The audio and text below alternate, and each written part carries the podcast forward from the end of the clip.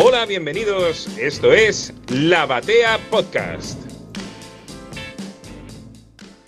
Nueva columna y nueva columnista. Orgullo de presentar a Mariana del Diván de los Héroes en este nuevo segmento en el que también nos va a acompañar el señor Tommy Favero y que me parece casi evidente ante la presentación de quienes van a, a participar de qué se va a tratar este nuevo espacio. ¿Cómo andás, Mariana? Hola Marian, hola Tommy, ¿cómo están? Un placer y súper agradecida de estar acá con ustedes compartiendo y estar de este lado porque siempre estoy desde el lado de la audiencia, siempre estoy ahí escuchando la batea, así que estoy muy contenta de, de que por fin se concretó este encuentro para hablar de un tema, como decís vos, mucho, muy importante. Y nos va a explicar cuál es la propuesta de esta nueva columna periódica, Tommy, porque venimos trabajando distintas... En el equipo hay eh, distintas aristas hechas en capítulos. Lo tenemos a, Alan con Batman,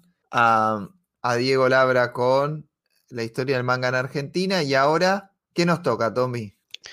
Obviamente nos toca Spider-Man, el único e inigualable asombroso, espectacular, el tal vez el superhéroe más grande de todos los tiempos. Eh, les muteo los micrófonos a Mariano antes que diga algo de Superman. Eh, y Alan, que debe estar puteando que, que no diga algo de Batman. Eh, así que sí, vamos a hablar del, del arácnido. Esto, esto, le pusimos el nombre de Spider-Man enredado. Así que contentísimo de, de, darle darle principio a una columna especial y específica sobre el arácnido, hasta que, hasta que nos cansemos más o menos. Es todo enredado en la propuesta que me, me hiciste llegar el pitch y lo analizamos con, todo, con toda la junta de, de, este multimedio que es la batea. Y cuando llegó el pitch, hubo varios de los, de los gerentes que, que levantaron la ceja, porque es muy interesante la propuesta, cómo la, cómo la vendiste. Pero ahora tenés bueno, que decirlo acá. Eso mismo, lo tenés que repetir. Sí, sí, sí. Eh, me, me, llegó el momento de inspiración cuando estábamos diagramando la, este, programa, estos programas que van a hacer. Yo, yo pensaba cómo armarlos, cómo, cómo engancharlos uno del otro. Y, se me llegó a la, a la, cabeza esta idea de la crisis. Y los oyentes están pensando, la, la crisis es algo de, de DC, que, que está hablando este pibe. Eh, y, es algo de DC o algo de Argentina. O sea, es, es, lo, lo, principal cuando uno dice la crisis, o piensa en Argentina, o piensa en DC. Y, para mí no, no, es tanto así. Porque eh, la crisis, que, Mariana después nos va, a explicar qué, significa, eh, no es algo específico de una editorial, no le pertenece a una editorial. No puede ser que DC eh, sea sinónimo de crisis. y es más, no tiene sentido tampoco. Porque si hay algo que tenga más crisis que DC, si hay alguien que tenga más crisis que DC, es Peter Parker. Me las, pueden contar de cualquier manera, hasta tienen nombres parecidos, hay más crisis de, de, identidad, hay más crisis en tierras infinitas, hay más crisis por donde la miren. Entonces, si hay alguien que, que representa la crisis es Peter Parker, si hay, hay una, una, una, linterna que tiene que seleccionar a una persona para darle el anillo de la crisis, el, el, anillo que lleve a cualquier parte del universo, a cualquier sector del universo, se lo daría a Peter Parker. No se lo daría ni a Hal Jordan, no se lo daría a Batman, no se lo daría a Paraya, a nadie. Es Peter Parker quien representa, es el verdadero heraldo de la crisis. Entonces vamos a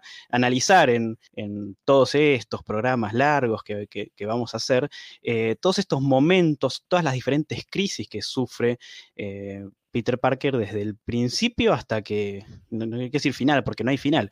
Así que eh, siempre va a haber crisis para, para analizar con, con, Peter. La propuesta de Enredado, además de, obviamente, hacer un bello juego de palabras con el personaje, también lo que propone es desorden. No, no necesariamente vamos a, a encontrarnos después de este primer programa, que sí va a tratar de los orígenes, pero porque cualquier serie empieza con una buena historia de origen, sino vamos por ahí a ir a otra parte y de, y de vuelta a saltar a otro, a otro techo y, y, así hacia otro y que puede estar en distintas colecciones y distintos momentos históricos, tanto del personaje como de su recorrido editorial. ¿Qué es una crisis en términos eh, psicológicos, si querés? pero en general, Mariana, ¿cómo, cómo definirías ese concepto? Mira, creo que hay eh, muchas maneras y muchas posturas en las cuales uno puede definir una crisis. Definitivamente creo que en el imaginario colectivo cuando uno piensa en crisis, piensa en algo negativo, ¿no? Piensa en, algún evento traumático, en alguna afección emocional, en alguna cuestión ligada más bien a emociones tildadas como negativas. Pero a mí, una vez una, una docente, y por suerte después de ese momento vi otros docentes dentro de la carrera de psicología, que hablaban como desde otra visión de lo que puede representar una crisis. Y una crisis, básicamente, hablando mal y pronto, es una oportunidad, una oportunidad de cambio frente a algo que nos desestabiliza emocionalmente. Esa oportunidad, por supuesto, puede ser tomada, si se quiere, para, una cuestión de crecimiento y de desarrollo personal o no, o puede generar una desestabilización tan grande de la que nos cueste recuperarnos y vivamos eh, e, en esa situación de crisis por mucho tiempo, por un tiempo prolongado, y sea negativa, o sea, esta cuestión de estoy en crisis, esa, típica frase estoy en crisis, no sé qué hacer y me siento mal al respecto. Pero muchas veces la crisis es tomada como esta oportunidad, y esta crisis la vivimos en distintas etapas del desarrollo, no solamente en algún momento puntual en el que pasó algo, sino que las crisis las vivimos en la infancia, cuando pasamos desde, por ejemplo, de eh, tener pañales a no tener pañales. Ese puede constituir un momento de crisis cuando empezamos el colegio. Es un momento de crecimiento y es una oportunidad de reorganización del psiquismo frente a algo nuevo que viene a nuestra vida. Oportun crisis, ya, ya lo dijo Homero Simpson en alguna, en alguna ocasión. Este, así que para, para hacerlo más, más sencillo y más ATP el concepto, ¿no? Y vaya si, si Spider-Man ha, pasado por un montón de, esas cuestiones y, de esos momentos de, cambio. Me parece que ya en la concepción el personaje tiene, tiene mucho, mucho de eso. No me parece que a, a, 60 años de su creación y después de tantas películas con, con audiencias este, en cientos de millones de espectadores, sino billones, tengamos que, explicar de qué se trata el personaje. Es, bastante, es un mito ya casi del, que, que se suma, y esto a, Tommy tal vez le vaya a gustar, al panteón de los, de los dioses, de los nuevos dioses que tal vez signifiquen los superhéroes. Creo que, que es Spider-Man, uno, el personaje de Marvel que tal vez más haya acomodado su mito en el, inconsciente colectivo, es decir, cualquiera conoce su, historia de origen. Sí, y, ligado a, creo que eh, lo estaba también pensando durante el programa, eh, mientras pensaba el programa, eh, escuché mucho la columna de Alan sobre Batman para, para bueno, la, la típica de Marvel, ¿no? Mirar a, DC a ver qué hace para, para una mezcla de no repetir tanto, pero que esté en una especie de sintonía y, seguir de, la manito de DC, eh, no despegarse mucho. Y, mm, pensaba eh, esta cosa que decís vos de que ya esté en el inconsciente colectivo, de cuándo le pasa a Batman y de cuándo le pasa a Spider-Man, porque creo que eh, llegan a dos puntos muy parecidos en, la gente común, en los no lectores de cómics, y a Batman le sucede en el 60 con, la serie. Y, a Spider-Man le pasa después del 2000, con la primera película. Eh, tanto que, mm, la película no solo marcó eh, un, suceso increíble para los fanáticos del cómic, sino que también cambió los cómics de Spider-Man en, ese, en ese momento.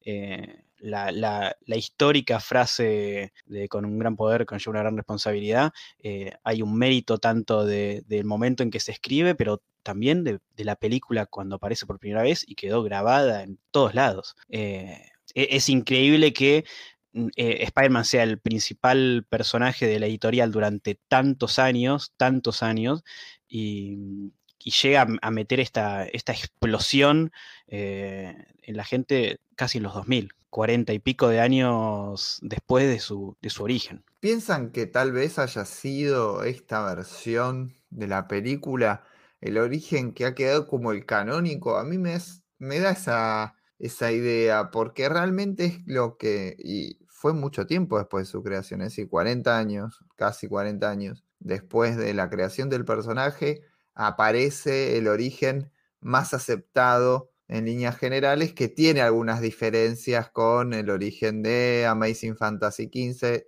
aquella historieta de 1962 creada por eh, Steve Ditko y Stan Lee. Cambia algunas cositas y, y sin embargo hoy es como el origen más aceptado, incluso en la historieta, ¿no? Definitivamente, además creo que hay dos cuestiones en esto que, decís.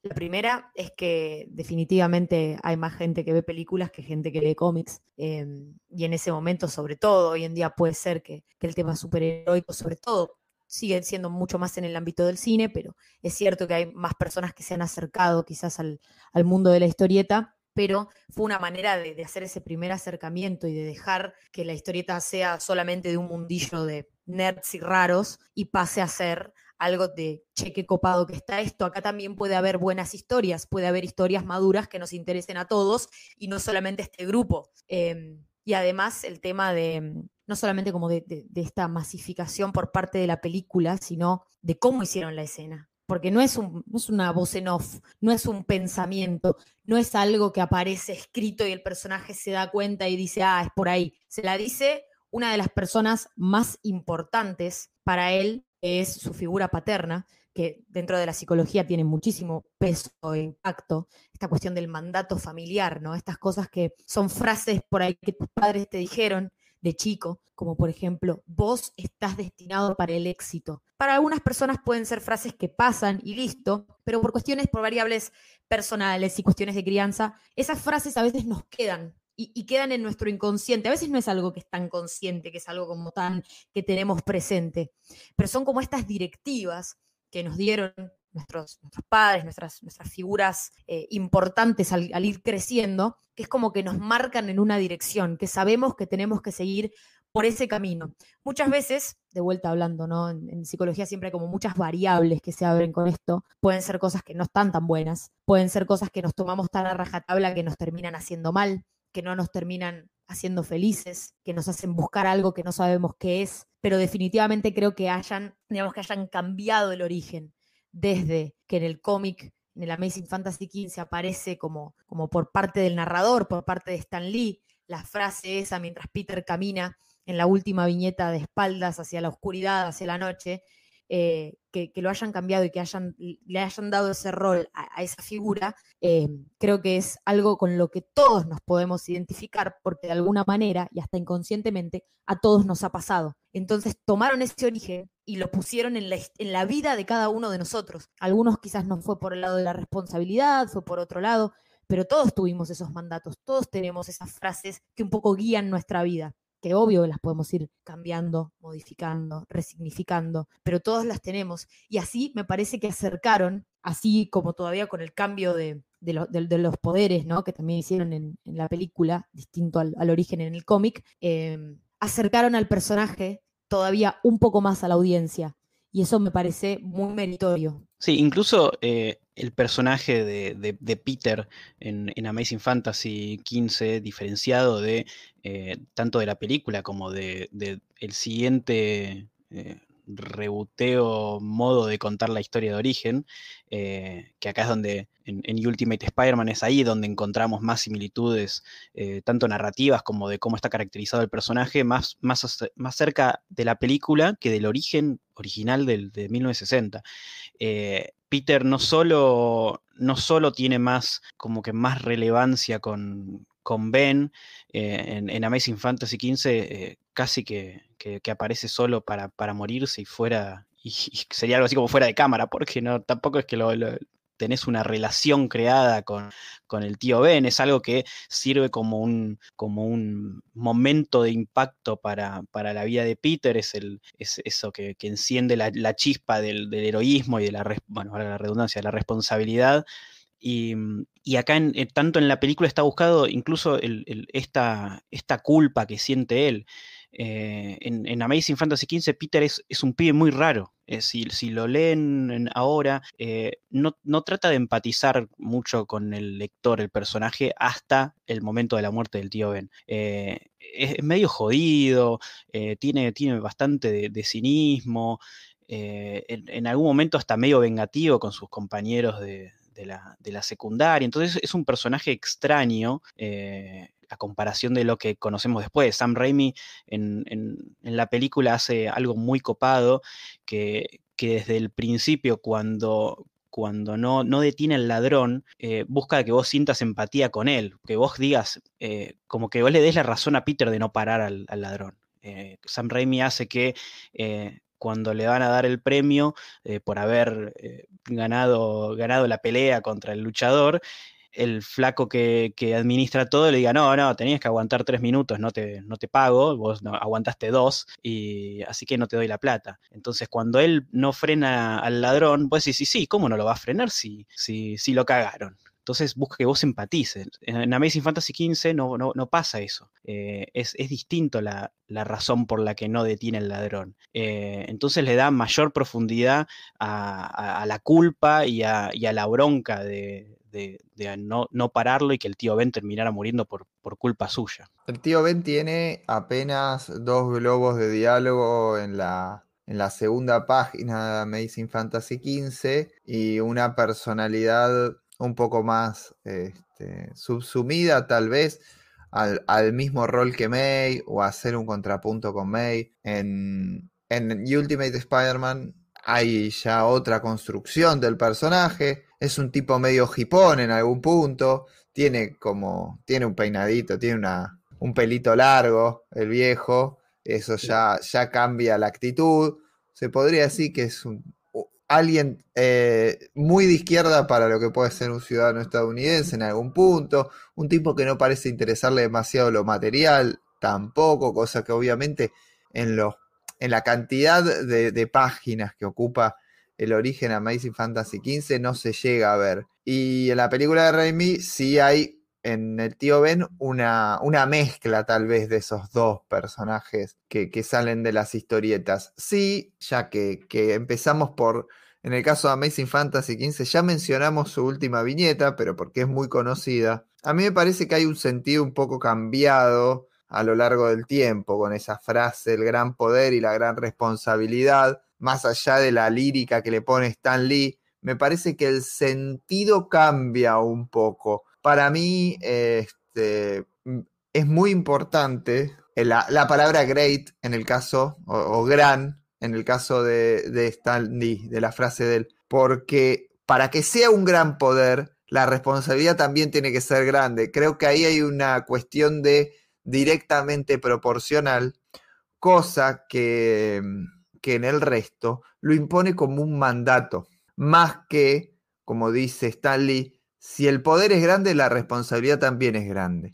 Van las dos cosas juntas. Y el poder será tan solo tener un par de trucos debajo de la manga y un par de habilidades extras, y no es efectivamente un poder si uno no tiene una responsabilidad que le llegue a la altura el poder ese. No sé cómo interpretan ustedes esas diferencias en la frase. Totalmente, Mariano, me parece fundamental lo que acabas de decir eh, y eso es algo que siempre me llamó mucho la atención y creo que eh, simplemente para mencionar que, después sucedió eh, en la última película de, de Spider-Man, sí usan la frase tal cual está en el Amazing Fantasy XV porque creo que hay algo fundamental en cómo está escrita. No es una cuestión unidireccional que un gran poder, si vos tenés el poder, entonces tenés que ser responsable. Creo que es una cuestión como que es algo que se retroalimenta, porque la frase dice, un gran poder debería conllevar una gran responsabilidad, y en ese debería está el sujeto. Digamos, hablando desde la psicología, el sujeto es el que toma la decisión de ser responsable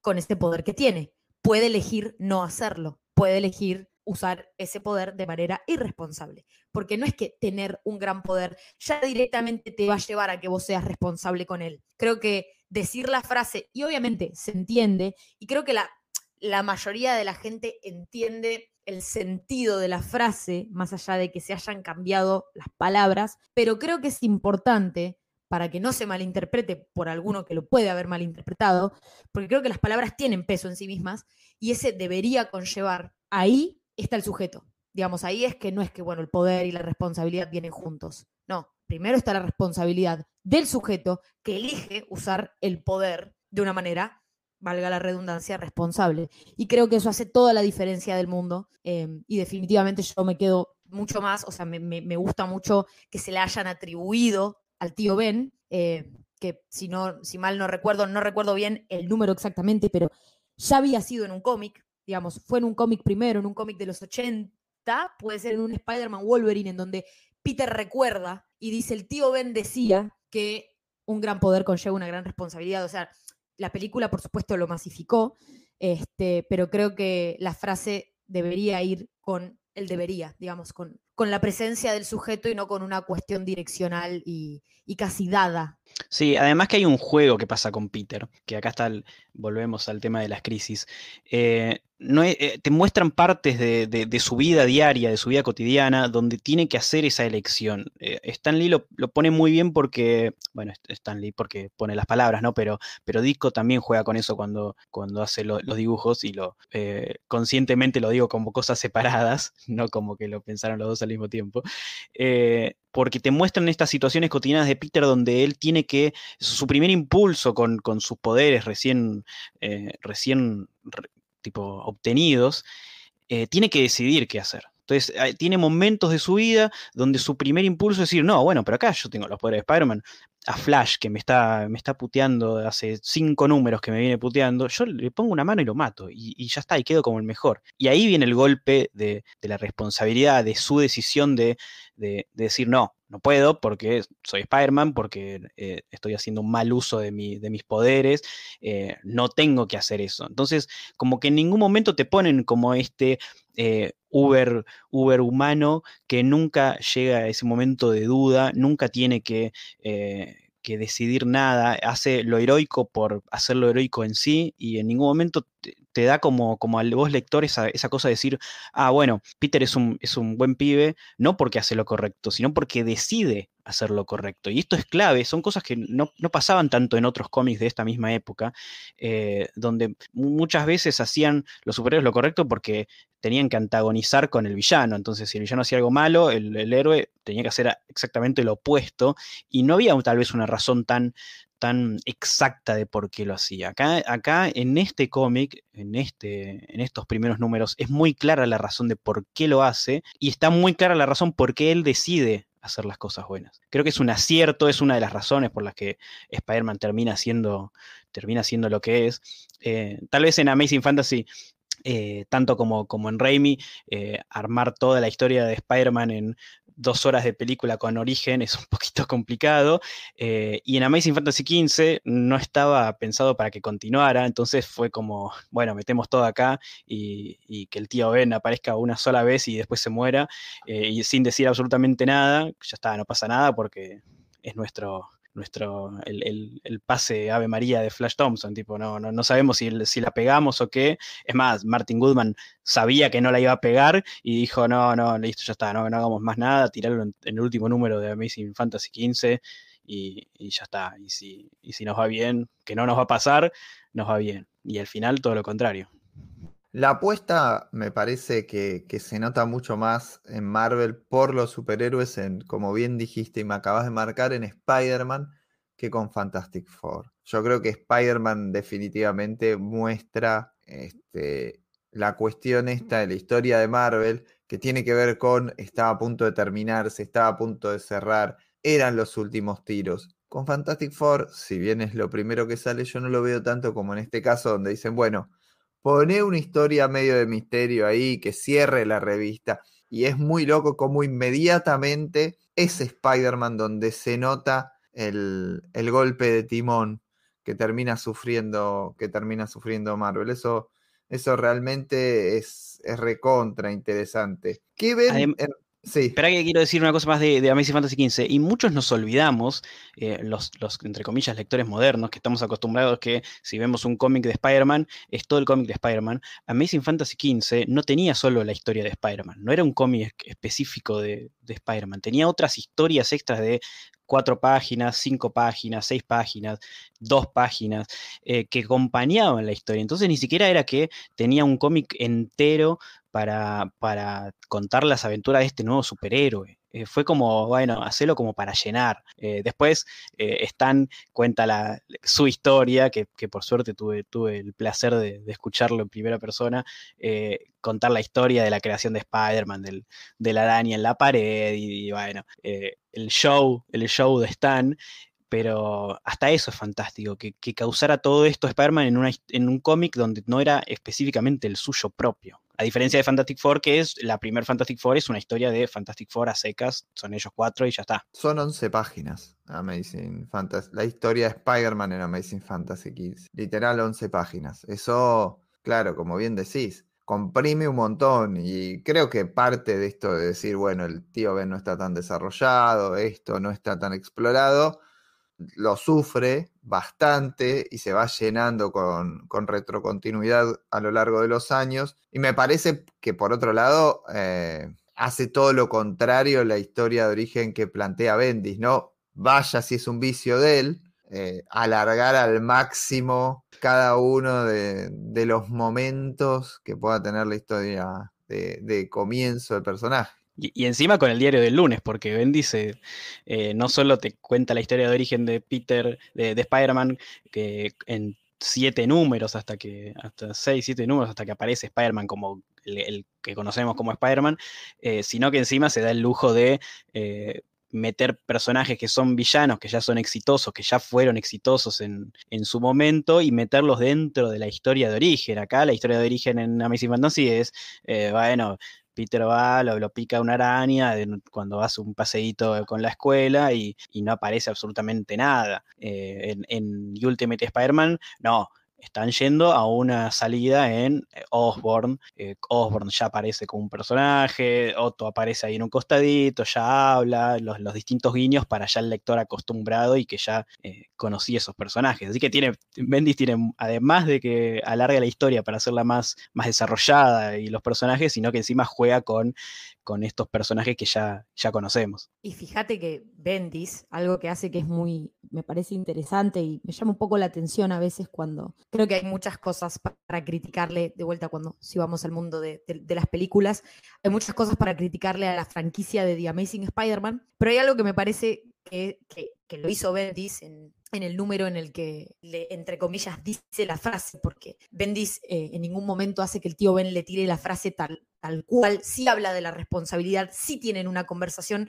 respecto de, em, bueno, parecida, digamos, a lo, que, a lo que estamos acostumbrados, pero como decía Mariano, ¿no? Un poco más alargada, con más diálogo, con más tipo poniéndolo a Peter, retándolo porque se había mandado alguna, pero también le da mucho peso al padre de Peter y dice tipo, tu papá decía que y le dice algo parecido a un gran poder conlleva una gran responsabilidad sin decírselo. Y es una escena que de, la inspiración ultimate que tuvo la franquicia de The Amazing Spider-Man, esa escena está casi tal cual, está casi calcada del cómic. Lo que pasa después de ese momento es distinto, tanto en la película como en el cómic, pero esa conversación en la que si vos tenés la chance de hacer algo bueno, tenés la responsabilidad de hacerlo, es tal cual y mucha gente decía, no, porque este tío Ben no le dijo la frase, le dio como una vuelta, no sé qué. Bueno, es que justamente la inspiración de este momento, para no quemar, me imagino, para no ser tampoco tan igual a, lo que hizo la, la, franquicia de Sam Raimi y también porque los cómics de Ultimate en los 2000 fueron un boom y trajeron a un montón de lectores nuevos, trajeron un montón de gente que, que empezó a leer a partir de Ultimate, que digamos, el, momento fuerte fue ese momento, porque así fue el momento de esa generación de lectores. Esa generación de lectores lo vio así. Y entonces me llama a veces un poco la atención cuando dice, no, porque se escena, no sé qué, cuando en realidad si vos lees lo que hizo Bendis, es tal cual, le da el peso al padre, le da, le da la responsabilidad al padre, y en Ultimate Peter tiene a los padres mucho más presentes que simplemente al tío. El tío, por supuesto que está ahí, pero tiene mucha más conciencia de sus padres y tiene a su padre como máximo referente, que es algo que, eh, que viene directamente desde Bendis. Sí, en Amazing Fantasy, no, no, en Amazing Fantasy y en Amazing Spider-Man, eh, los padres son bastante ausentes, tanto física como dentro de la historia. Eh, siempre el problema es con, bueno, la muerte del tío Ben, recordando al tío Ben y la tía May. Eh, los padres son, están completamente desaparecidos de la historia. Eh, en, Ultimate son, son también un personaje, sobre todo el padre, súper importante dentro de la historia porque son los que ayuda a Peter, las telas, las redes que él desarrolla es con una fórmula del padre. Entonces son, son personajes, después pasan cosas mucho más adelante eh, respecto a los padres, pero eh, están muy, muy, muy presentes. Y, esto me, eh, da ganas de explicar una cosa que siempre lo tengo presente aquí, que cuando, cuando, cuando hablamos con él y, él nos decía que no dábamos por hecho en nuestros programas muchas cosas, que igual explicábamos, explicar un poquito qué es esto de Ultimate Spider-Man. Hay muchos que ya lo saben, pero por las dudas, Ultimate Spider-Man y Ultimate Universe fue una movida por, creada por Bill Gemas con, con Joe Quesada para eh, revitalizar el, universo Marvel, el Marvel Comics de ese momento. Allá por, por los 2000, después de una crisis, volvemos. Eh, después de los 90, de, la explosión de la burbuja de los cómics, eh, Marvel casi quiebra, eh, se, va muy, muy para abajo y, deciden crear este, este imprint dentro de Marvel. Bill Gemas quería reiniciar todo, todos los cómics. Joe Quesada le dijo, no, para tampoco tanto, hagamos un nuevo imprint y contar las mismas historias, pero modernizadas. Y, fueron un éxito abrumador, sobre todo cuando salieron, incluso se editaron acá en Argentina, tipo, llegaban un montón de, yo me acuerdo de ver los kioscos de diarios, eh, muchos issues de Ultimate Spider-Man con unas, unas portadas fuera de lo común de, lo que existía en ese momento. Y, es esta cosa que revitaliza Spider-Man y lo trae de vuelta este, este nuevo grupo de lectores. Y es fantástico esto que decís con, las películas, porque eh, sale en el 2000, en el 2001 ya tiene ese éxito y en el 2002 recién llega la, película de, Sam Raimi. Y creo que a partir de ahí como que se olvidaron un poco de Amazing Fantasy XV y, la historia de origen eh, base para tener en cuenta de, Spider-Man no es el Amazing Fantasy XV, sino es Ultimate Spider-Man 1. Entonces, como que de ahí se fueron agarrando, y, es un poco esto de que quedó como el inconsciente colectivo de, eh, tanto de la frase como el tío Ben, eh, como la parte con los padres, el personaje de, Peter bastante más desarrollado, y, es como el estándar nuevo de Peter. Cambió, cambió todo, mezcló todo y se decía de Ultimate que iba a enganchar nuevos lectores. ¿Fue efectiva, efectivamente, y en este caso en particular, una entrada para gente? Sí, sí, para mí, indudablemente. Para mí, con Spider-Man es el, es el caso más específico. El, éxito de Spider-Man en Ultimate es, es abrumador en comparación a, a Fantastic Four fue la segunda cosa que, más la rompió. Eh, yo creo que mm, se fue desdibujando el universo Ultimate a medida que pasaba el tiempo, pero yo lo recuerdo en ese momento, que, ahí yo ya estaba más consciente de tanto de la parte online como de los cómics. Eh, era, el cómic de Spider-Man se leía más el de Ultimate que el de la serie principal. Eh, y estaban pasando cosas interesantes en la serie principal, pero la novedad era, era Ultimate Spider-Man. Y, y, las historias eran, estaban buenísimas, eran te enganchaban enseguida. El ritmo que tiene está, está bárbaro. Para mí sirvió mucho, y, pero después se terminó transformando en lo que, había, lo que habían creado para, para que, para que destruyera. Tipo, se, transformó en, en, Anakin bajando a los Jedi. Eh, se, transformó en exactamente lo mismo que el universo común de, de Marvel Comics. Entonces, como que tenía los días contados. Sí, lo, primero que yo leí de, Spider-Man fue, bueno, el primer cómic que, pude tener fue uno de la etapa de Straczynski, que me voló la cabeza, pero lo siguiente que leí y lo que pude leer más de corrido y lo que marcó un poco mi historia, digamos, mi primera historia de, con Spider-Man en los cómics, para mí fue Ultimate porque era lo que mi o sea, los chicos de mi generación que leían cómics, eh, y, quiero decir, digamos, que, lo digo así especialmente porque yo vivía, yo, eh, muchos saben que yo no, no, soy argentina, pero no me crié en Argentina, yo viví en, varios países y esos países eran Bolivia y Ecuador, y cuando empecé a leer cómics en, Bolivia y después seguí con, la lectura ya cuando me mudé a Ecuador, eh, si alguien había leído algo de Spider-Man de, mi alrededor, era Ultimate. Si alguien tenía colecciones de Spider-Man, generalmente recopilaban Ultimates. No solamente porque en esos lugares no llegaban en ese momento, ¿no? Otros eh, recopilatorios más allá que los greatest hits de Spider-Man, en donde sí te venían algunos de los clásicos, era, eran accesibles en su momento y además eran, eran lo, que, lo que entretenía, lo que interesaba. Yo me acuerdo que, que de mis compañeros lectores, los que estaban eh, en Marvel y demás, eh, leían Ultimate Spider-Man. Sí, yo creo que además, eh, después del boom de la película, si uno quería ver eh, algo parecido, o sea, si alguien quería leer un cómic parecido a la película, tenías que caer en Ultimate Spider-Man. Porque, porque post película, eh, con, con todo lo de Straczynski, era un Spider-Man completamente distinto al que, al que habíamos conocido en las películas. Para, un, para una generación que, que es la mía y, y la de gente más chica, eh, el primer Spider-Man importante que nos, que nos marcó es, son dos, o es el de la película o es el de la serie animada, los noventas. Lo- Los cómics no. eh, Si, si agarrás los cómics de esa época, tanto de los 90 como de los 80, como de lo de los 2000, pero dentro de, de Amazing, eh, el Peter Parker es completamente distinto. Es un Peter Parker muy casado, ya muy adulto, no tiene esta ida y vuelta que, que conocemos con, ay, con el, el colegio y los chicos, las chicas, y que, y que Flash, y eso ya se, ya se había dejado de lado. Entonces, Ultimate logró eh, agarrar toda esta gente que había visto la película y que había, crecido con la serie animada. eh, obvio que lo estamos planteando desde un punto de vista argentino o, sudamericano o, americano no, no estadounidense, ¿no? Porque eh, en Estados Unidos tenían, tenían acceso a, todo, siempre tuvieron acceso a todo. Entonces, eh, por ahí su realidad es completamente distinta. Pero por eso digo que eh, en nuestros casos Ultimate Spider-Man es súper importante y por la relevancia que tuvo, la importancia que tuvo y la cantidad de números que tuvieron eh, con Ultimate Spider-Man, me parece que fue un éxito arrollador. Más Además- seguido de ventas.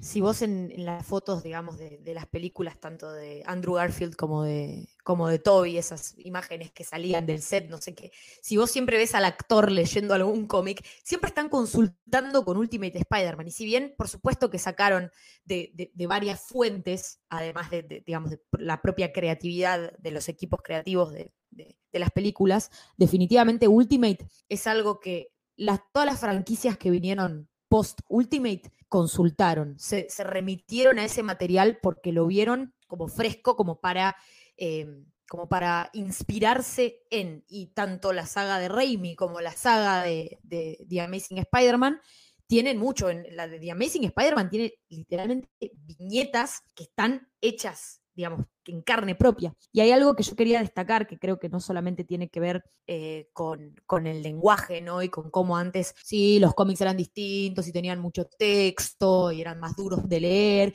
Y era otra época, entonces también era más difícil por ahí sentirte identificado con las cosas que le pasaban a los personajes, también un poco lo que decían ustedes, estos, eh, digamos, cada número no estaba pensado tampoco para leerse de una manera tan seriada y continuada, sino que cada número englobaba una aventura eh, individual, entonces los arcos no tenían mucha complejidad, las historias al principio eran bastante simples, era, aparece un villano nuevo, Spider-Man pelea contra el villano, Spider-Man gana y listo, y después por ahí sí empezaron con dos números, en el primero Spider-Man como que pierde o lo desenmascaran o no sé qué, y el siguiente número tiene una cuestión así de, resolución de conflicto, de, ay, al final era Flash vestido de Spider-Man y Peter está ahí siendo el, wallflower ahí en, un costado. Pero creo que algo que tiene muchísimo valor es el dinamismo que Mark Bagley le, introdujo a la serie, porque creo que los dibujos de Bagley son espectaculares y son lo que también mucha gente tiene hoy en día de referencia como, como Spider-Man. Uno siempre piensa, bueno, eh, Romita Senior muchos de nosotros que por ahí somos de los 90, Romita Jr. Eh, y Mark Bagley, también te viene ese Spider-Man eh, a la mente. Mark Galletita Bagley es tanto desde los 90 para acá, él o si no, el, el top 2 de dibujantes de Spider-Man, lejos, fácil. Mira lo que te digo, muy fácil. Sí, eh, Bagley es, y, y, John Romita. Y, y John, John, Romita, Romita Jr. Junior, eh, Yo lo metería para... Ramos también. Sí, sí. Para eh, mí es muy importante en, la, en, las últimas dos décadas, del 2000 para acá, Ramos, Humberto Ramos, ¿no? Sí, sí, Tiene... son los top 3. Sí, son los emblemáticos. Es que también cada uno tiene un estilo como muy característico, como te das cuenta, son esos dibujos que vos mirás y decís Bagley, o mirás y decís esto es Humberto Ramos, y después te fijas y efectivamente, porque tienen como una manera de dibujar que ya es un estilo propio y que se ha hecho tan conocido por las historias en las que, en las que han participado, en las que han creado también, que definitivamente como que dejaron su sello en Spider-Man y nosotros crecimos con todos ellos. Y hablando un poco de esto, yo quería traer un, tema que tenía pensado para, para charlar, que quiero eh, saber sus opiniones sobre esto. Cuando escuchaba el programa de Alan sobre Batman, eh, Alan hablaba de que distintas cosas a lo largo del tiempo se fueron agregando al personaje de Batman y lo fueron transformando en lo que más o menos conocemos hoy. Que eh, como que al revés de una cebolla se le iba agregando una capa. Tipo, el primero lo, lo, más oscuro, lo detectivesco, lo superheroico, lo flashero de la Silver Age. Bueno, a mí cuando analizo el personaje de Peter Parker, eh, tanto en, ni siquiera quiero agarrar Ultimate Spider-Man porque, porque es atemporal Ultimate Spider-Man, sino que, eh, y, es muy cercano. Solo me centro en los primeros números de Amazing Spider-Man y, Amazing Fantasy XV. Eh, el personaje sigue idéntico. O sea, más allá de eh, los cambios lógicos de, de cuándo se escribe, la modernización del cómic de, de cuándo se escriben, pero si, si agarran las, las partes centrales del personaje, sigue siendo exactamente el mismo. Es un chico de un chico más grande, más, más, más adulto, dependiendo de cuándo se escriba, pero con problemas de plata, con problemas de responsabilidad, donde el 75% de las veces todo le sale mal y donde ser Spider-Man le produce problemas eh, bastante graves a, eh, a, Peter Parker. Entonces e, es algo que, tipo, es, como que mm, teniendo en cuenta cuándo se creó y cómo se creó, es muy difícil que no haya cambios. Eh, ¿Por qué es que se dio esto de que pasaron 70 años y el personaje es en su centro, sigue, sigue siendo el mismo? Para mí, y hoy estamos con las historias de origen, hay dos Spider-Man muy diferentes. Me parece que el de Amazing Fantasy XV tenía una cierta potencialidad en ser este, más un, no te diría un villano, pero sí una persona común y corriente más que un héroe. Y se va transformando con, el, con el correr de los episodios, y diría de los primeros 200 o 150 en realidad, y ya más adelante vamos a ver por qué digo este número, se va transformando en un héroe. Claramente y hace un ratito vos medio que lo mencionaste, Tommy, en, Amazing Fantasy XV, Spider-Man no es un buen pibe y su primera actitud de no detener al chorro tiene más que ver con y, su, su, agrande o sus primeras reacciones ante los poderes no es tanto la falta de dinero, que eso después eh, empieza a aparecer más después que muere el tío Ben, de que necesitan plata porque pierden el, ingreso principal de la casa, pero antes de la muerte del tío Ben en realidad quería vengarse de, de cómo se sentía frente a sus compañeros. Y con el poder, casi como si fuera la fantasía del poder, casi como si fuera el nerd empoderado, casi como si fuera el incel con internet, dice, ah, bueno, ahora sí, van a ver. En cambio, eh, ya tanto en la película de Raimi como lo que marca Bendis, lo que podemos ver es otro tipo de actitud, es un fundamento un poco más este, de, de alguien que quiere acceder a la educación y que no puede por las condiciones de Estados Unidos, eh, un pibe que es muy talentoso en ciencia y que evidentemente no va a poder lograrlo por, por todas estas cuestiones, que tiene que transar con alguien que pueda ser Osborne como para poder acceder a una beca, etcétera, necesita el dinero. También hay un ingrediente de venganza en, Ultimate. Pero tiene que ver, y voy a, tal vez vaya a spoilear a alguien que no lo leyó, tiene que ver con corregir un problema que hubo, que fue este, una pelea que genera que se rompa la mano Flash y, y que lo lleva a tener que conseguir plata para una indemnización o para una potencial indemnización. Y eso es lo que lo hace ir a la lucha libre inmediatamente y es lo que lo hace cambiar su actitud. Se ve en, en Ultimate una lucha contra quienes tienen poder y tienen guita, frente a una familia más humilde, con una ideología, como puede ser Ben o como muestra algo Ben, y no es tanto esa bronca del nerd que se venga, de, de tener una fantasía de poder y qué haría con aquel, sino de acceder a dinero lisa y llanamente. Sí, yo creo un poco lo que dijo Mariano, me parece que yo creo que debe funcionar un poco así. Yo creo que es 150 primeros números de Spider-Man, que son la Biblia, los que todos los escritores se remiten cuando quieren buscar como las bases fundamentales del personaje.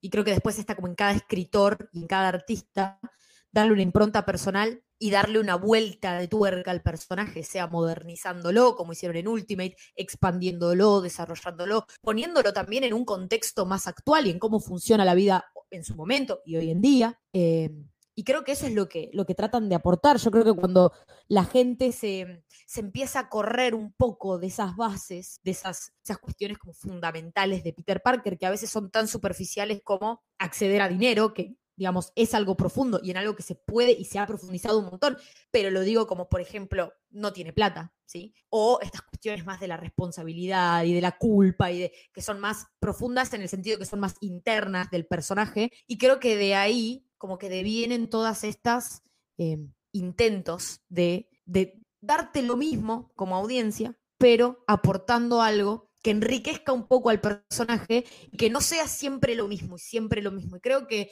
eh, en estos últimos años, eh, sea, y, sin irme demasiado, porque creo que vamos a tener otros espacios para hablar de esto, pero creo que eh, ha costado mucho ver qué más se le puede agregar al personaje, ha costado mucho ir a esas bases y traer cosas frescas, porque es como que creo que también editorialmente el personaje está en un estatus del que es muy difícil moverlo, porque no se quiere, porque no vende tanto, porque no...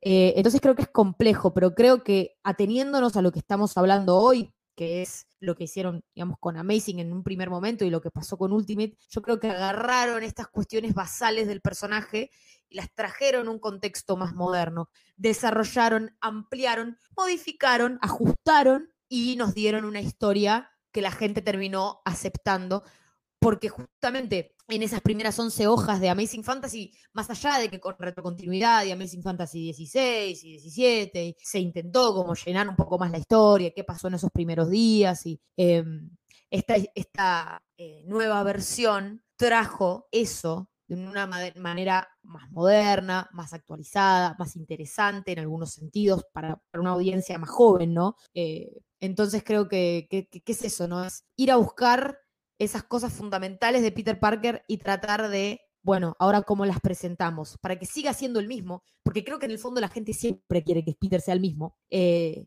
pero que aporten algo, que la persona sienta que leyó algo que le aportó una noción nueva de cómo se puede encarar a este personaje. ¿Qué pensás, Mariana, que le pasa a un adolescente que es tal vez el último orejón del tarro, se siente medio un, un bicho raro en, el grupo del colegio y que de golpe adquiere, es, por algún motivo, superpoderes. Yo lo veo como una metáfora casi de, que de, un día para el otro o se convierte famoso o, o en un gran deportista o cualquiera de esas cuestiones. Un pibe que no, no, era, no tenía nada y, de golpe todo.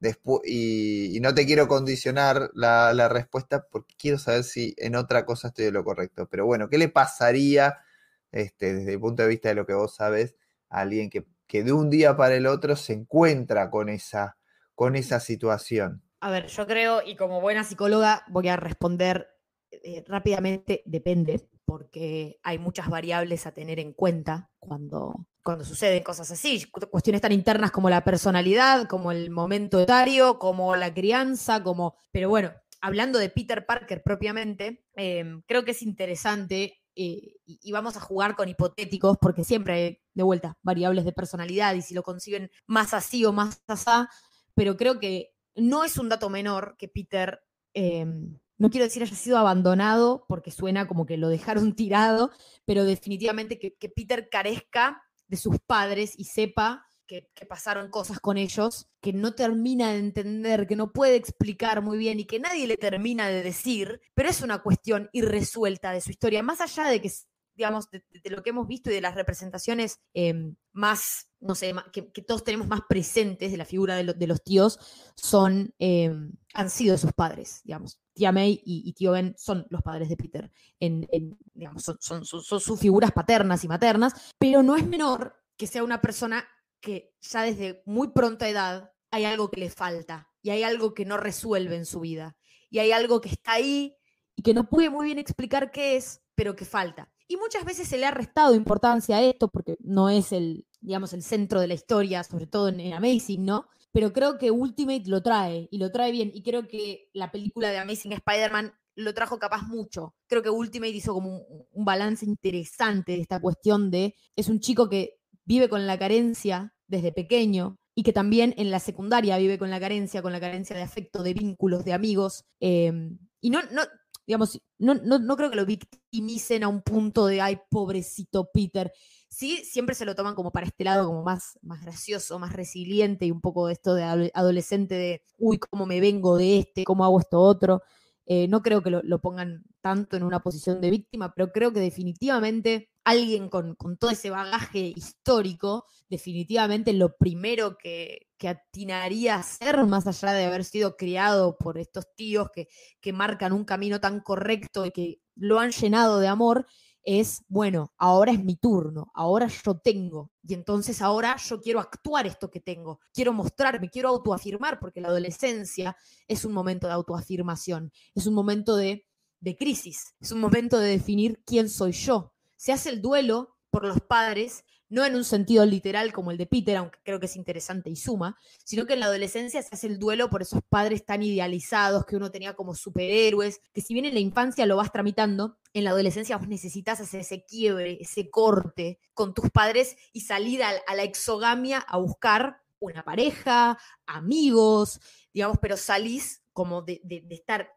englobado en tu familia y estás en el mercado del mundo y empezás a conocer. Entonces, para poder vos separarte de esos padres, que en algún momento los tenés que dejar ir en un sentido infantil, eh, se hace el duelo por los padres, se hace el duelo por el cuerpo. Es un momento de crisis y de, desequilibrio rotundo. Entonces, imagínate vos con tantas emociones, con tantas cuestiones, con esa historia, de repente tener todo, de repente ser el más famoso, de repente tener la habilidad para que a ese chabón que te molesta y que te tira un taco y te deja todo sucio de comida, hacerle algo para devolvérselo, para mostrar que vos también sos, que vos no te tenés que callar, que vos también podés. Me parece que sea lo, primero que hace un, adolescente.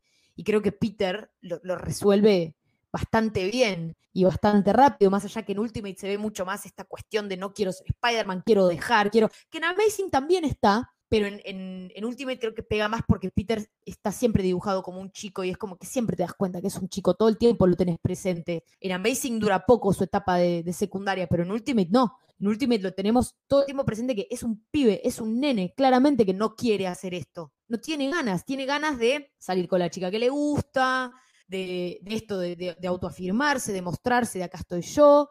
Comportamiento típico de un adolescente y sin embargo Peter entiende y aprende y elige. Y ahí está de vuelta esta cuestión de la frase, elige usar sus poderes de manera responsable.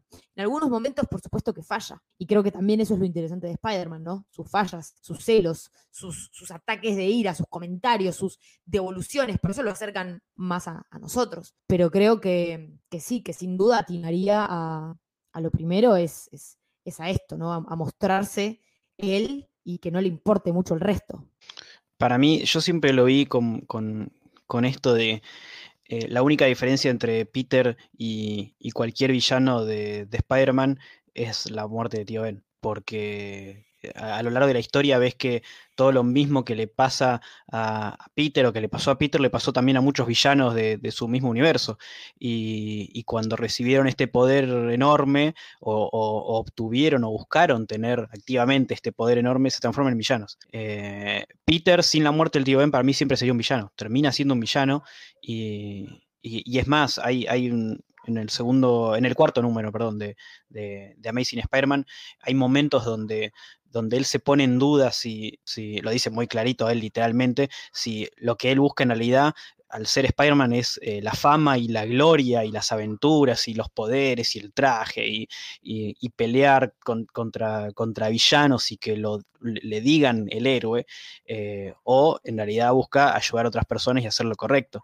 Eh, creo que otra de las de estas genialidades que hicieron con, con Peter es que él no es solo un, superhéroe, no es solo un adolescente, no es solo este chico que recibe este poder, sino que hace todo lo que puede para hacer las cosas bien y la gente igual cree que es un villano. Eh, Jameson es una parte clave durante todo Amazing y, también en Ultimate Spider-Man. Es el personaje que lo pone a él como un villano para los ojos de la gente.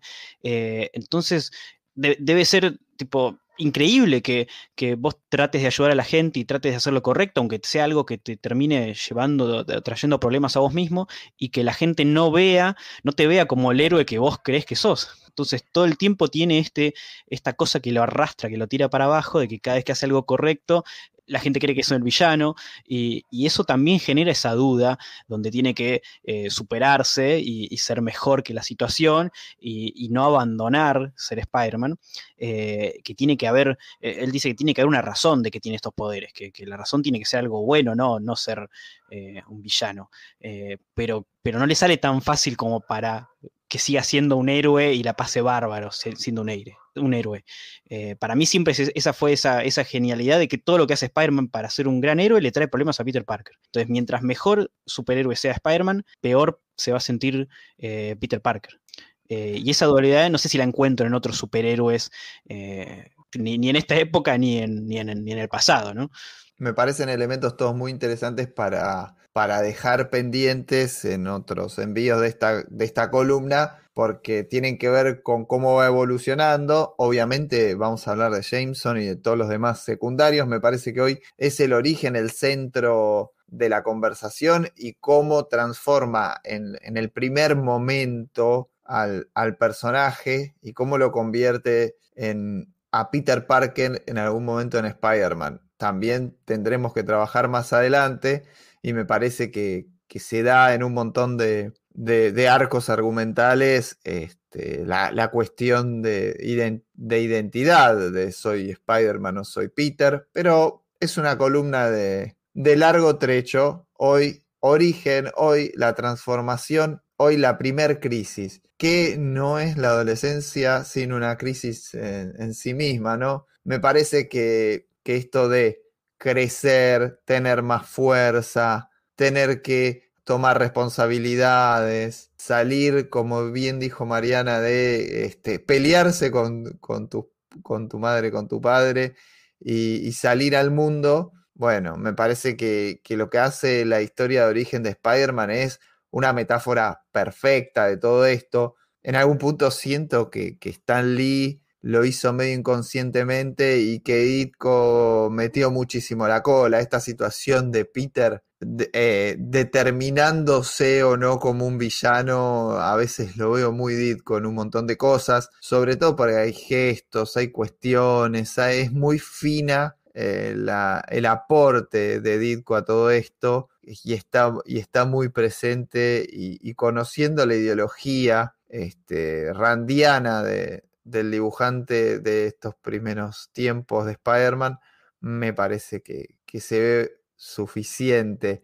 Me interesa más en Ultimate cómo vemos este, el interés por la ciencia, cómo está la búsqueda vocacional, cosa que si bien estaba muy determinada en, en el Amazing original, este, en Ultimate es mucho más directo, es mucho más parecido a lo que vemos en, la versión cinematográfica y, hasta en algún punto en la de Tom Holland es eh, ultra central esta cuestión, muchísimo más que, que nunca. Y, y como desde el comienzo Ultimate ya empieza a mostrar un abanico de secundarios y de otros padres mucho más amplio. Creo que el origen de Amazing Spider-Man tiene que ver con la adolescencia y con el enfrentamiento a los distintos modelos paternos que, puede tener un personaje. ¿Qué opinas, Mariana, de esto? Coincido totalmente y me parece que también es, es interesante esto que decía Tommy cuando hablaba de Norman y demás. Cuando esas figuras, digamos, en, en la adolescencia, no solamente en, en Spider-Man, que creo que como vos dijiste, Marian, es una perfecta metáfora de un montón de cosas que pasan en la adolescencia, muchas veces cuando se caen esas figuras parentales que tienen que hacerlo, porque a todos nos ha pasado y tiene que pasar, no es que ahora, bueno, nuestros padres, sino que los empezamos a poner en otro lugar. Eh, empiezan a aparecer nuevas, empiezan a aparecer nuevas figuras de identificación, nuevas figuras de referencia, que muchas veces son profesores del colegio, entrenadores de deporte, lo que sea. Eh, creo que es muy interesante eh, esto que dijo Tommy de, bueno, de Peter está a cinco minutos de ser un villano, y si bien creo que han intentado también darle a los villanos siempre como una historia de origen trágica, y esta cuestión de que tipo si tenés una historia trágica, entonces te vas a convertir en un villano, que para nada debería ser así, pero definitivamente se podría argumentar desde, desde una perspectiva.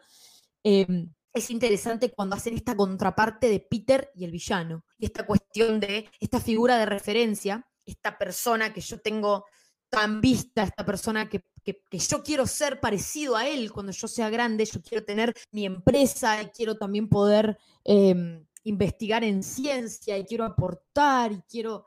eh, y eso creo que en Ultimate está como mucho más marcado esto de Peter queriendo ser como y de repente se da cuenta que estas personas eh, son personas, digamos, son villanos, son personas malas. El Norman Osborn es el Ultimate eh, Green Goblin, eh, algo que creo que, digamos, se hizo maravillosa y majestuosamente, es en el, juego de, de Spider-Man de Play 4, una situación similar en donde Peter admira mucho a alguien y de repente esa persona va por otro camino y Peter se siente en esta cuestión de, falta de referentes. eh, así que definitivamente creo que es, muy interesante cómo se tratan como estos otros adultos que pasan a ser eh, los, los ídolos, entre comillas, y muy prontamente caen eh, porque, bueno, porque se- Peter se da cuenta que, no son lo que él pensaba y tiene que hacer ese duelo también, ¿no? Ese duelo de esta persona que yo tenía tan, tan enaltecida, no es quien yo creo que es, no toma decisiones que, que vayan en, en- en consonancia con, con esta frase que guía mi vida. eh, así que es muy interesante eso también. en, en- en toda la parte cinematográfica, yo estaba esperando que nombraras el juego, ya me lo veía venir. Con, con Mariana nos hablamos mucho. Iba sobre- a aparecer eventualmente. Sí, estaba esperando, dije, lo va a traer a colación, Marian va a mirar para cualquier otro lado y lo, lo- lo va a meter en algún momento. Eh, y este, este preciso instante es, es- es increíble porque el juego hace algo, algo increíble con, con esto. Y, y es muy, muy, muy interesante porque la búsqueda de la figura paterna, eh, si, lo, si, si analizás eh, las, la- las películas, en todas, en todas pasa lo mismo. Eh, en, en- en la primera, eh, Norman Osborn lo, lo quiere, lo, lo prefiere a, a, mm, a Peter como hijo más que a su propio hijo. Eh, y, a, Peter le encanta Osborn, quiere ser como Osborn. En la segunda, con Otto, le pasa exactamente lo mismo. eh, Otto, eh, sin ser tan, villanesco ni raro como, Norman, es, su, figura a seguir. y, en, las nuevas tenés al, personaje de Tony, que también es lo que cualquier Peter Parker querría ser. Eh, y en Ultimate se apoya mucho, mucho en eso. eh, y está buenísimo esta. eh, ah, pará, y en Amazing eh, lo tenés a Dr. Connors, que pasa exactamente lo mismo. Es su nueva figura paterna, es lo que él, es lo que él siempre pierde, lo que él no tuvo desde chico, eh, salvo por el tío Ben, y que cuando lo tiene el tío Ben también lo pierde. Y, y muchas veces está buenísimo esta ida y vuelta en que el villano, antes de transformarse en villano, es el que guía a Peter, que lo ayuda a derrotar a él mismo. No sé si se entendió.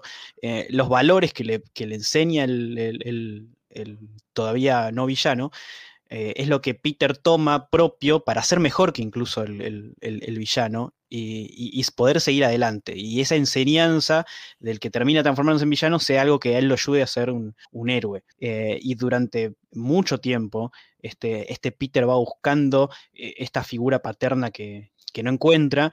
eh, y hay algo que acá entro en eh, otra cosa fantástica desde el primer número de Amazing y de, Ultimate, que lo dijo Mariano antes, es eh, los personajes secundarios de, cercanos a Peter. Tanto los, los medio antagonistas como, como Flash, en, las dos versiones, en Ultimate es insoportable y en Amazing es también insoportable, como las chicas que no son ni Mary Jane ni Gwen al principio, en, Ultimate sí es Mary Jane, pero tienen un grupo de secundarios que debe ser de los mejores de toda la historia del cómic.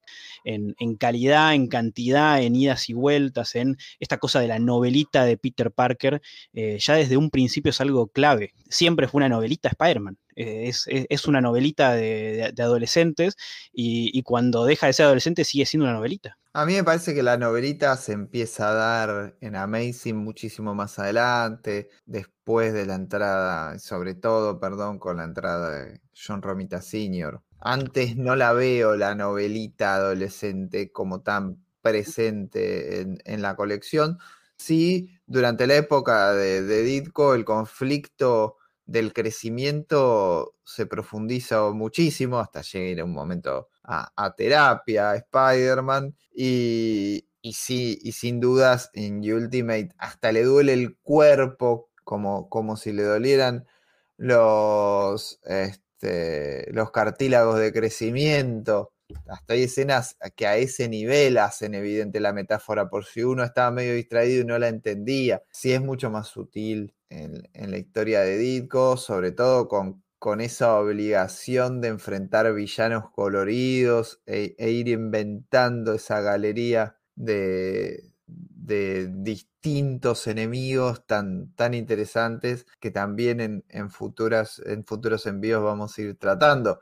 Creo que, el crecimiento a, adolescente que le interesan mucho las chicas, este, se, se ve mucho más más patente, si bien está durante la época de Dico, se ve mucho más patente del 39 en adelante, ¿no? Yo tenía una pregunta para, para Mariana respecto a esto.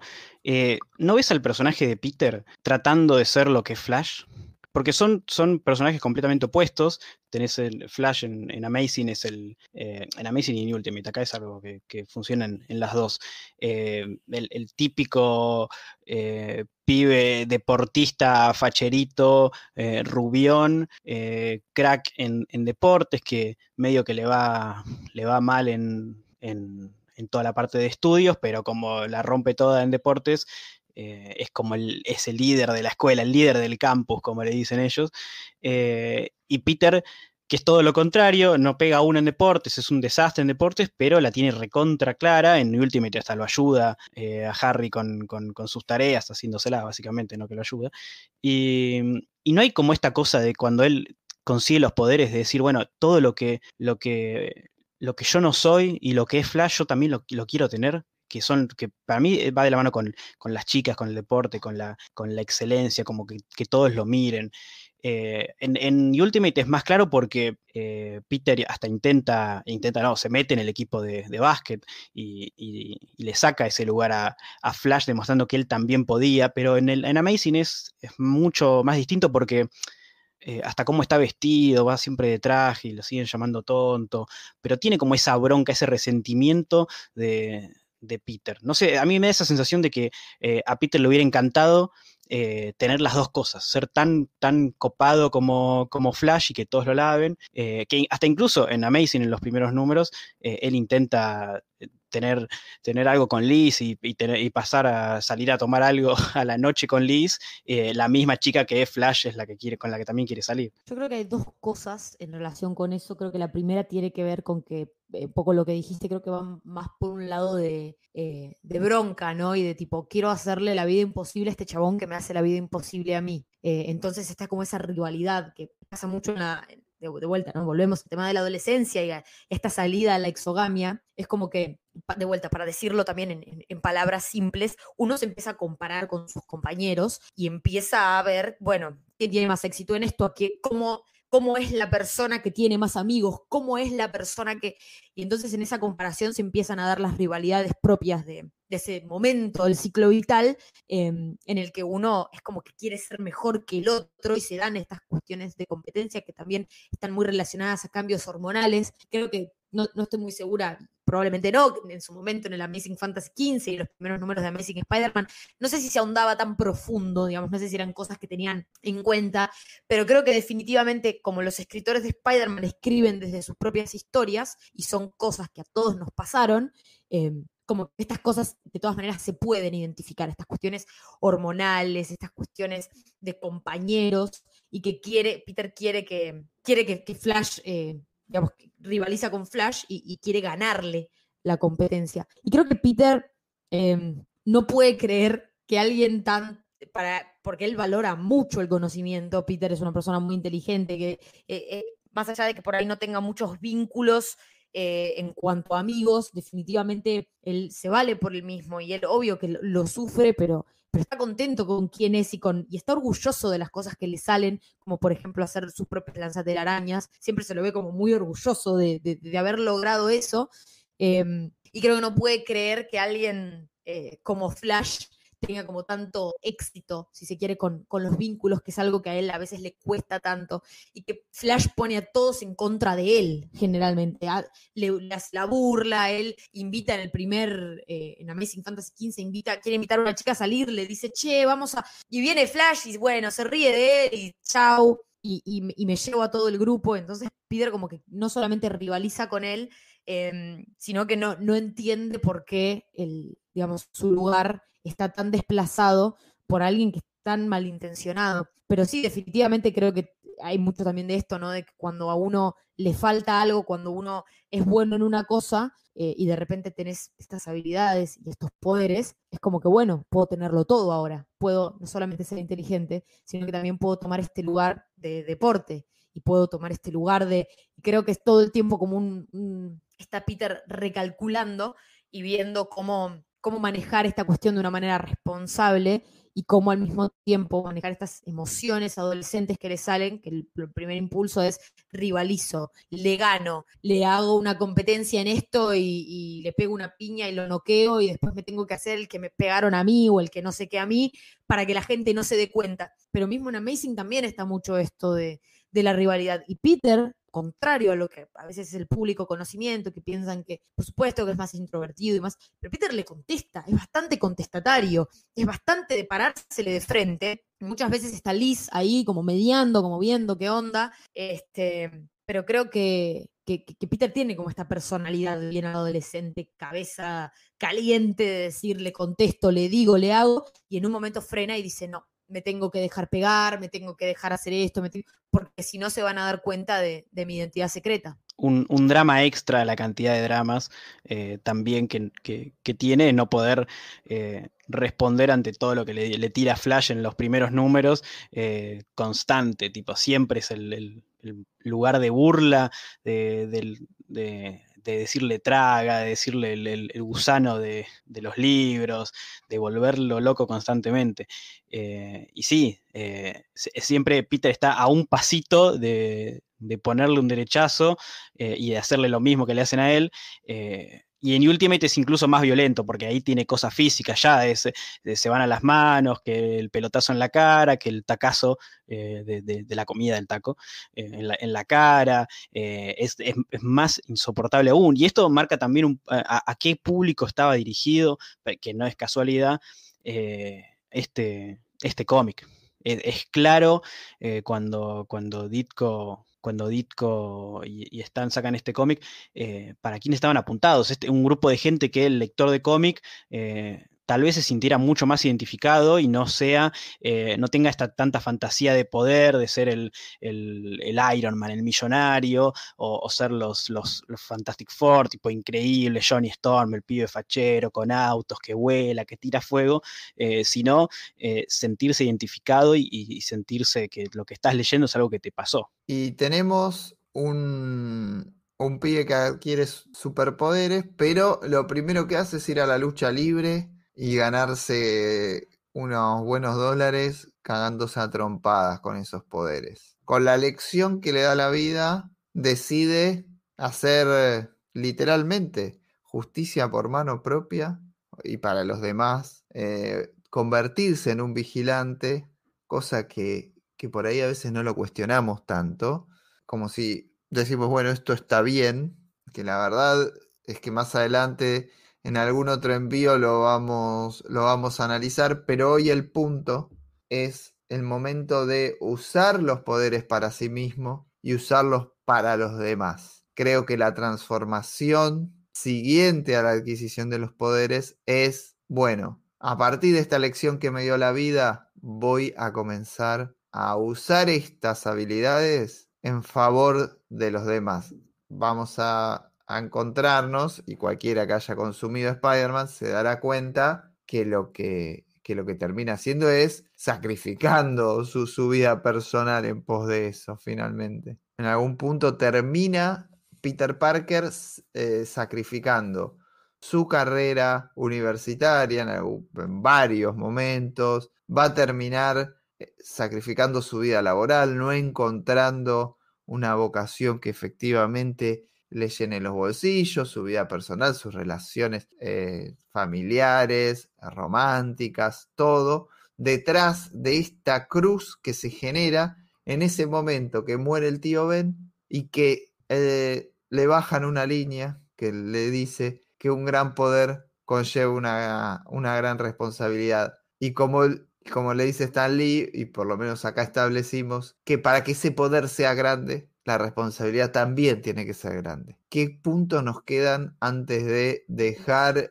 este primer episodio de la columna y, y seguir para ya pensar el segundo de los, de los tejidos de la red? Yo hay una cosa más que, me hiciste pensar recién, Marian, y que quería eh, destacar, que a veces este poder y responsabilidad grandes, cuando los tiene Peter, porque siempre pensamos al revés, ¿no? Siempre pensamos que Peter tiene que sacrificar su vida personal en pos de que Spider-Man salve a la gente. Y creo que en estos primeros números, sobre todo, ya después hablaremos del resto, pero en estos primeros números hay un momento que se hace muy interesante, eh, sobre todo en, Amazing, digamos, en, la run de los, de los 60, en los, primeros números de, Ditko, em, en donde, digamos, Peter se ve necesitado de dinero. Muchas veces es para ayudar en casa a la tía, a la tía May.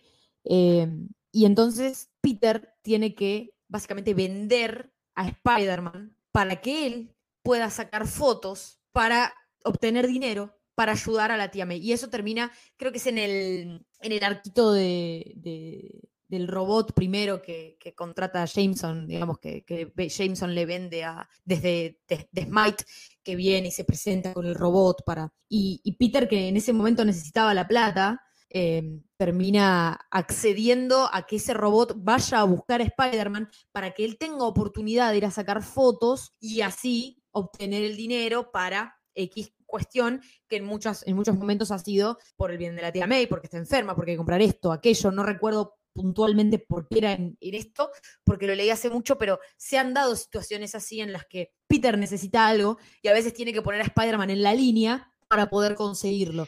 Y si bien puede ser que, sea un tanto cuestionable y personajes como Betty Brandt lo suelen cuestionar a Peter y le dicen, ¿por qué vendes a Spider-Man? ¿Por qué haces esto? También está el gran poder de Peter como, como Peter, ¿no? Perdón, la, gran responsabilidad de Peter como Peter, esta responsabilidad de, bueno, tengo que aportar en mi casa, tengo que ayudar a pagar las deudas, tengo que ayudar a mi familia, que mi tía está sola y está enferma, y, y como que también está esto, ¿no? A veces la gran responsabilidad de Peter como Peter queda trunca sus vínculos suelen ser vínculos muy frustrados, la gente que está alrededor de él suele ser gente muy triste, porque él no cumple, porque llega tarde, porque no está, porque desaparece. Y entonces a veces es interesante cuando se cambian los roles y cuando Spider-Man es el que se tiene que comprometer y el que se tiene que dejar a un lado, porque Peter necesita algo.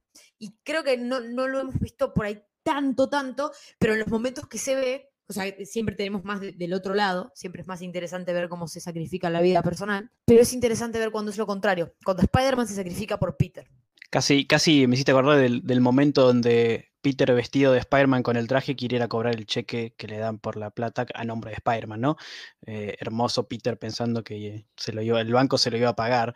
Eh, y sí, e, es clave lo que decís, muchas veces, incluso en, en, Amazing 2, me parece, cuando ya aparece el buitre, eh, Peter sale a buscar el villano no para detenerlo, sino porque necesita las fotos. O sea, Peter Spider-Man busca al villano para poder conseguir las fotos que quiere Jameson y poder pagárselas. Eh, no tanto por esta cosa de, oh, bueno, tengo que detener al villano. Es como que tiene su, su, ganancia y es el, sacrificio de que te caiga a palos el villano eh, o de ponerte en una situación peligrosa para recibir la plata que Peter necesita para ayudar a la tía May. Casi siempre eh, en estos primeros números es, es eso, el tema de, que decía Marian al principio de la, de la mano fracturada en, Ultimate, eh, también pasa con eso.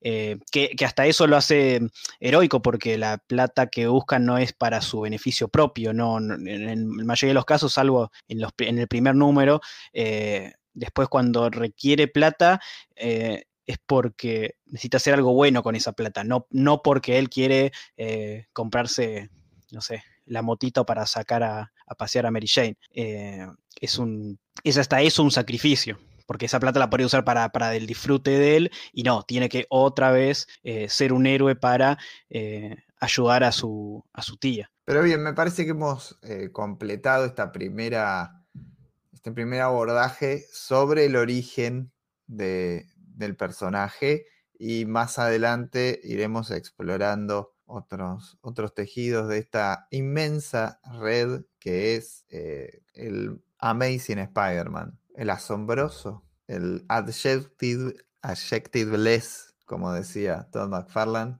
¿Alguna conclusión final? Yo, tengo algo que no nombramos, pero que no, es tanto una conclusión, sino las cosas divertidas. Eh, no hablamos de los, de los Fantastic Four apareciendo en el, en el Amazing 1, ni tampoco de las ondas de frecuencia arácnida con las que el camaleón se trata de comunicar con Peter. ¿Qué es eso de que le mandan ondas por el sentido arácnido? El sentido arácnido es algo increíble que, es un deus ex máquina para cualquier cosa que necesite la historia, eh, que ya lo vamos a, hablar en los próximos episodios. Pero, pero nada, esto solo es para, para el origen. Ya vamos a hablar de la frecuencia arácnida. Sería como un programa de radio. Buen, si te armás un podcast exclusivo de Spider-Man, no es mal nombre. Pensalo. Atentalo. Mariana.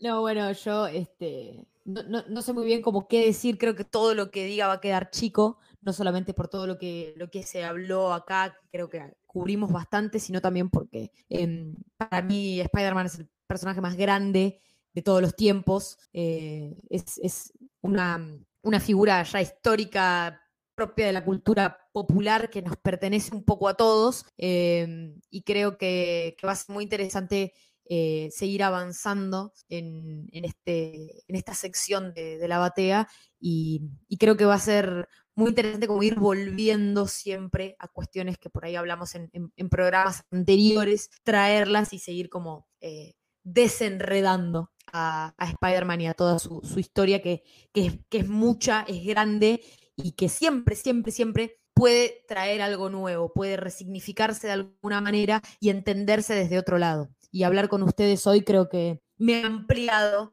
cosas que, por ahí no, no tenía tan presentes o tenía olvidadas y como que recordar todo esto siempre, a mí siempre me viene bien, así que disfruté mucho el capítulo. Esta fue la primera crisis, eh, ya tendremos más para, para seguir ahondando, eh, así que no se olviden que las crisis no le pertenecen a DC, le pertenecen a Spider-Man. Con las palabras de, de mis colegas, no me queda más que mandarles un abrazo y decirles que nos vemos la semana que viene.